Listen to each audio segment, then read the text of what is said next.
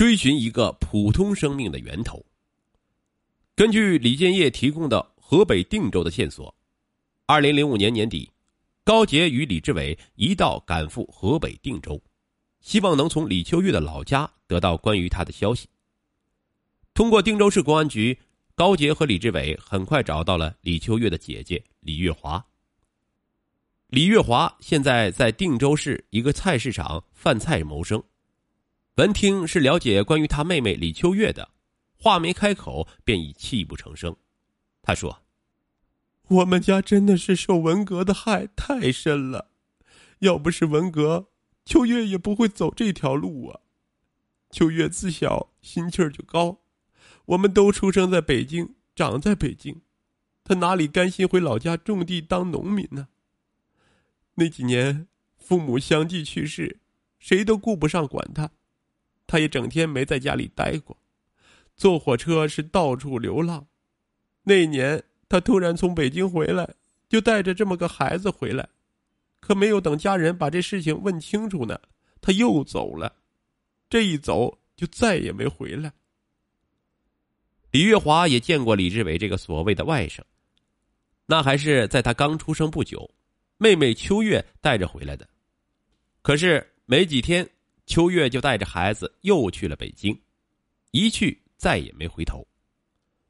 虽说他与李志伟之间还有着一种血缘关系，但毕竟二十来年杳无音信，两人之间的情感隔膜显而易见，谁也不敢相认，谁也无法相认。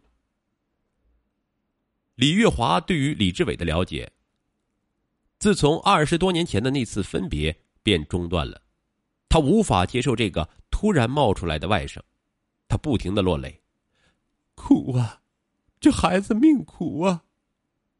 除了说这些之外，除了落泪，他已经无法提供更多的有价值的线索。经过了解，李志伟还有一个舅舅在河北定州，当地的村委会主任也电话通知了他，但他最终没有露面。李月华所在的村村委会主任与李秋月是本家。高杰试探着问：“不管怎么着，孩子是无辜的。再说他妈妈李秋月毕竟是这个村的人，咱们这边……”话还没说完，村委会主任便接过了话头：“按说我们是应该帮这孩子一把，不冲别的，就冲你们与他不沾亲不带故的，都这么关心他，我们也该帮他。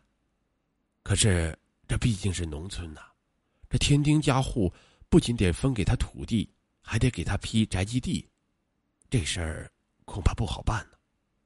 说完，他坚定的摇了摇头。我们只想只想帮他解决户口问题，其他的什么要求都没有。他总得有个身份证啊！现在没身份证，干什么也不行啊。你们都是法院的，你们更应该知道这道理。这办了身份证，上了户，又是男孩子。那就是合法村民呐，我们不给他分地，他今天干，明天他还干吗？绝对不行啊！事情不大，可后遗症太大呀。谁都是好心，可是光有好心，未必就能把事儿办好啊。高杰点了点头，他知道无法去强求村委会主任做这些。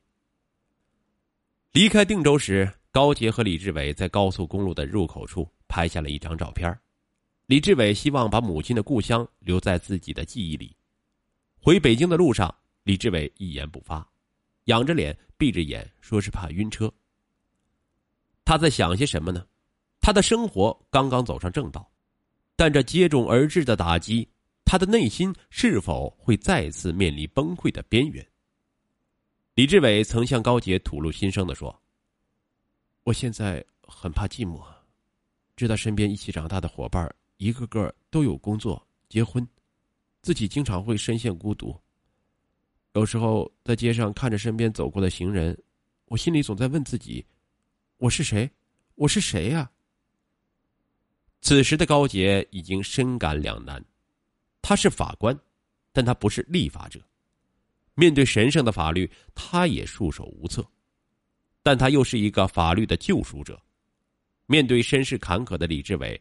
他更是无法放弃。